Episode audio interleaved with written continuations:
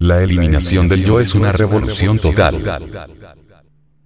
En el gnosticismo se anhela una revolución total, cuestión que solo se logra disolviendo radicalmente el yo de la psicología experimental. Pero todo estudiante gnóstico debe comprender íntegramente que el yo psicológico que lleva en su interior sabotea y daña el orden revolucionario. Ese yo es el que forma conflicto entre las filas del gnosticismo, pues él quiere trepar, subir, descollar y hacerse sentir en todas partes. Él explota, roba, engaña, calumnia, intriga y vuelve turbias las aguas de la revolución radical. El yo pluralizado de cada uno de nos, forma conflictos y problemas en la educación pública, en la cuestión agraria, en las transacciones comerciales, en el ministerio público, etcétera, etcétera. Cuando disolvemos el yo adviene a nosotros la verdad, llegamos a la revolución total. Entonces cada uno de nosotros será un gobierno perfecto. Cuando se disuelva el yo los gobiernos desaparecerán por inútiles. Yo es el origen del delito y del dolor. Él creó el dolor. Lo divinal no creó el dolor, el yo sí creó el dolor. Entonces el dolor no sirve, es absurdo, es estúpido. Los que afirman que por medio del dolor llegamos a la perfección están endiosando al yo, al demonio. Todo amante del dolor, propio o ajeno, es un ser masoquista y demoníaco. Todo deseo origina ideas. Toda idea se convierte en proyectos. Todo proyecto es deseo. Y los proyectos nos conducen al delito. Los proyectos son verdaderos monstruos que devoran al prójimo y por último se tragan a su progenitor. Así es como resultamos víctimas de nuestro propio invento. El deseo es el origen del delito y del dolor.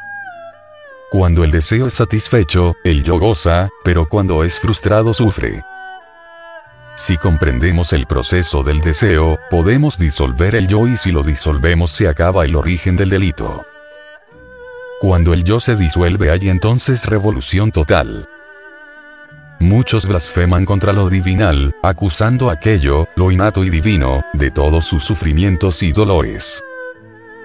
Pero lo divinal nada tiene que ver con los errores del yo. Una persona cualquiera desea algo, entonces forma sus planes y proyectos. Muy bonitos al pensarlo, pero al realizarlos, vienen los problemas.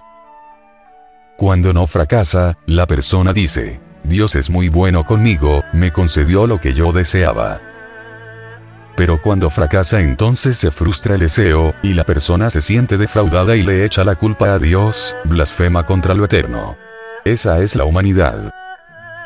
La gente no quiere darse cuenta que lo divino es felicidad absoluta, y que nada tiene que ver con el dolor. Los que consideran la miseria, el dolor y hasta la enfermedad como fuente inagotable de luz y sabiduría, adoran al yo. Solo Dios, lo divinal es felicidad, paz y abundancia. La miseria y el dolor son del yo. Otros creen que por medio del tiempo, llegarán algún día a la perfección. Esos quieren perpetuar al demonio a través de los siglos. El yo goza ganando experiencia, estas lo robustecen y complican. El niño inocente y bello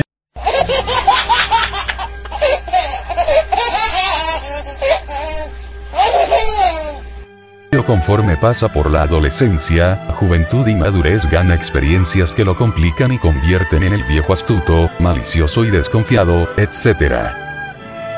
El hombre inocente de hace 18 millones de años, es ahora el hombre de la bomba atómica. Del peculado, del crimen, etc.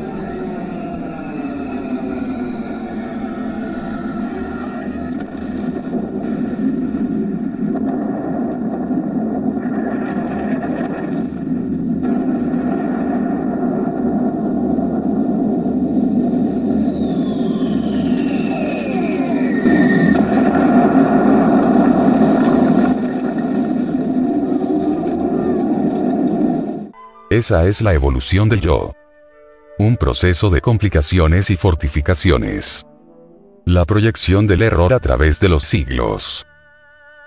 Cuando el yo se disuelve termina el tiempo. Eso es revolución total.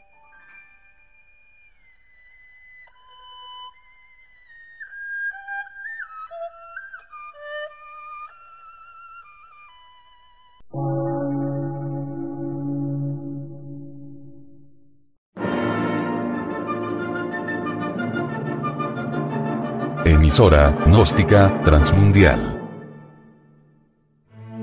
Por una nueva civilización y una nueva cultura, sobre la faz de la Tierra.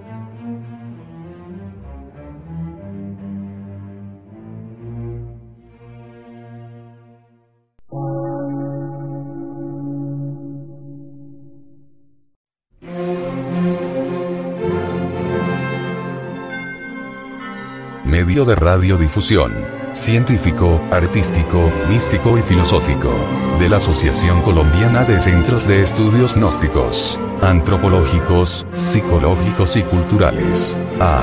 C.